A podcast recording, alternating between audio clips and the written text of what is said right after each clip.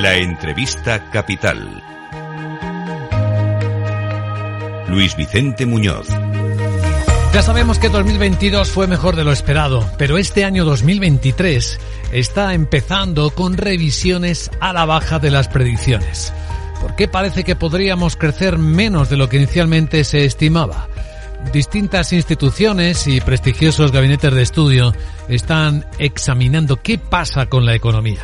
Y entre ellas, con una visión muy cercana a la economía real, está la Cámara de España. Su director del Servicio de Estudios, don Raúl Mínguez, está con nosotros en directo en Capital Radio. Don Raúl, ¿qué tal? Muy buenos días. Hola, muy buenos días. Hemos visto que su equipo acaba de revisar a la baja la previsión de crecimiento para la economía española para este año 2023 que acabamos de comenzar. ¿Por qué? Eh, pues sí, eh, la verdad es que las bases que eh, están detrás de toda la incertidumbre del año pasado, año 22, pues permanecen y están socavando tanto las rentas de, las familias como de las empresas, la capacidad adquisitiva. Permanece esa, esa inflación, permanece esa incertidumbre. Que desde el punto de vista pues, geopolítico y de diversos ámbitos hemos, hemos ido sufriendo. Y a ello se añade también pues eh, las consecuencias de, esta situación de incertidumbre y de inflación, es decir, una política monetaria eh, en vías de endurecimiento progresivo y que durante el año 2023 pues seguirá esta, este desarrollo restrictivo y eh, pues unos países de nuestro entorno, unos países socios que son más impactados por esta por esta situación por la mayor proximidad con la con, con, Ucrania principalmente y que por lo tanto en esa muestra de mayor debilidad relativa vamos a tener menos eh, capacidad de venta a esos mercados, es decir, un sector exterior en el que eh, si bien va a seguir teniendo un eh, protagonismo importante para, para España, pero va la aportación que va a realizar con el crecimiento económico pues va a estar más más moderada, más limitada por esta moderación, ya digo, eh, esta desaceleración en, global y que tiene mayor énfasis en esos países de, nuestro entorno. Tiene mucho sentido esperar, claro, que el consumo privado aporte menos al, al crecimiento de la economía española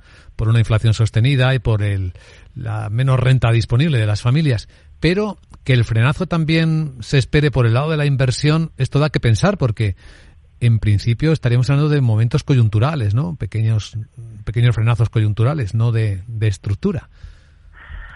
Sí, eh, es cierto que se espera que la situación pues vaya normalizándose poco a poco, pero arrastramos una situación o una trayectoria, mm, como digo, de, de eh, costes en, para las empresas que se mantienen elevados durante en el tiempo eh, con no solamente ya desde el punto de vista de la, del energético, de los costes energéticos, sino que también los costes de determinadas materias, de determinados productos intermedios, eh, se estaban encareciendo, veníamos de una dinámica de encarecimiento desde la, finales de la, de la, lo peor de la crisis sanitaria, finales de la pandemia, eh, esas cadenas de suministro pues estaban tensionadas y motivaron una, un incremento en, en los costes que tenían que asumir las empresas, a lo cual se añadió durante el año pasado pues todas las circunstancias en torno a la guerra de Ucrania, el encarecimiento de los costes, energéticos. Llevamos, por lo tanto, una serie de, ejercicios en el que eh, las empresas pues han tenido que ir me, mermando sus reservas para realizar esas inversiones. Evidentemente, al igual que los salarios, los márgenes empresariales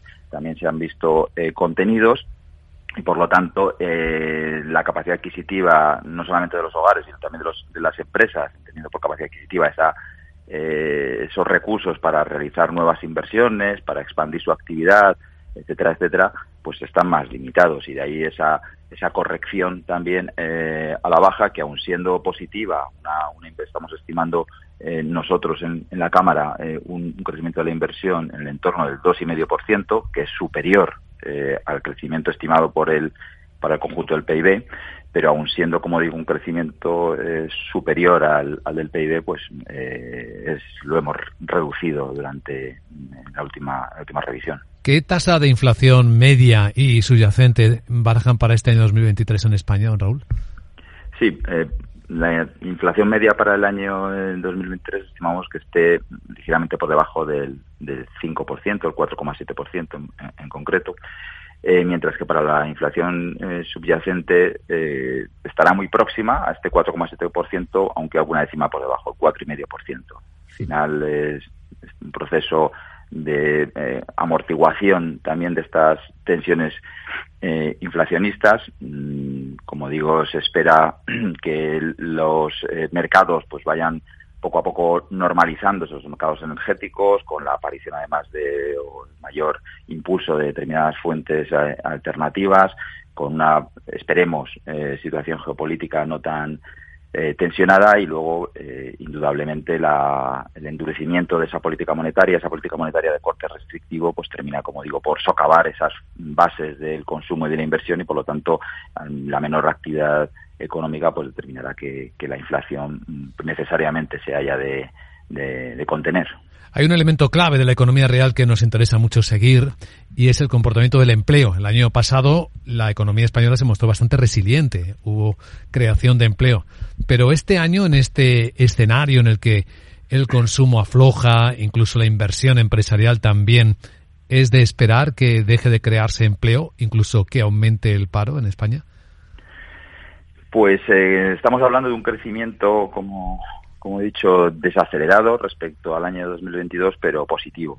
Crecimiento eh, todavía positivo en el que mm, el empleo, esa resiliencia que, indica, pues el empleo, pues también eh, afortunadamente vemos que aunque ha perdido, va a perder dinamismo en el año 2023, pero seguirá creándose empleo. Nosotros estimamos que este ejercicio eh, aún se crearán en torno a 150.000, 200.000 empleos, que son cifras mm, alejadas de, esos eh, cerca de 650.000 puestos de trabajo del año 2022 que se crearon, eh, según estimamos, pero que tenemos que mm, ver con optimismo, puesto que se sigue se sigue creando empleo, es decir, que esas empresas, esa, esa inversión que aún, aún limitada, como decía, sigue, sigue teniendo un signo positivo y superior al, PIB, pues también viene avalada por ese, esa creación más modesta que en otros ejercicios de, empleo, lo cual, bueno, pues nos tenemos que, agarrar ¿no? a ello con como eh, optimismo y que en el año 2024, pues eh, el proceso de creación de empleo pues eh, retome el vigor. A la hora de hacer previsiones económicas, don Raúl, nos hemos pasado los últimos meses preguntándonos si incluían o no el impacto, el efecto positivo esperado de la ejecución, la aplicación de los fondos europeos, de los Next Generation. El año pasado vimos que finalmente acabamos el año sin que llegaran a las empresas un poco más allá del 20%. ¿Este año estas previsiones incluyen ese efecto esperado o, cómo va esto? Eh, sí, eh, como bien dice el, año pasado y los años anteriores, pues la canalización de esos fondos Next Generation eh, ha sido bueno, pues limitada, tiene su complejidad y, hay una serie de cuestiones también administrativas que están también detrás de ellos. Eh, pero esperemos que durante este, este ejercicio 2023, una vez que toda esa curva de aprendizaje, por así decir, pues se está transitando, eh, se vayan, se vayan eh, canalizando esos fondos a, la actividad productiva, a los hogares y a las empresas y que las reformas además que, acompañan el plan de recuperación, transformación y resiliencia pues se hagan efectivas. Mm, en ese sentido, mm, mientras que el, consumo eh, público el año pasado pues registró una variación negativa, es decir, que, cayó el consumo eh, público en términos interanuales, para eh, este ejercicio 2022 pues estimamos que ese consumo final de las administraciones públicas pues retome la senda de crecimientos positivos detrás de lo cual pues bueno pues estarían esas también eh, ese, impulso ¿no? de los fondos fondos europeos del programa Next Generation que entendemos que son muy importantes para, para sentar esas bases de futuro y, contribuir en el corto plazo a esta eh, mitigación de la desaceleración que se, que se estima. Pero el 1,9% de crecimiento estimado potencial para este año 2023 que estima las cámaras, ¿incluye ese impacto o no lo incluye?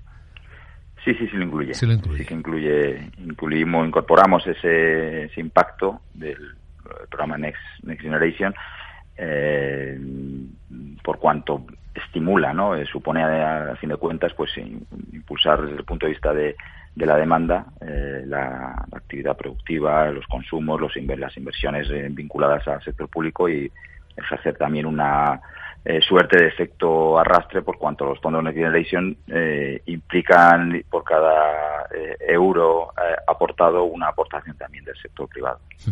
Muy bien, don Raúl Mínguez, director del Servicio de Estudios de la Cámara de España. Gracias por compartir en Capital Radio esta visión de presente y futuro del país. Muchas gracias y buen día, don Raúl. Buena, buena semana.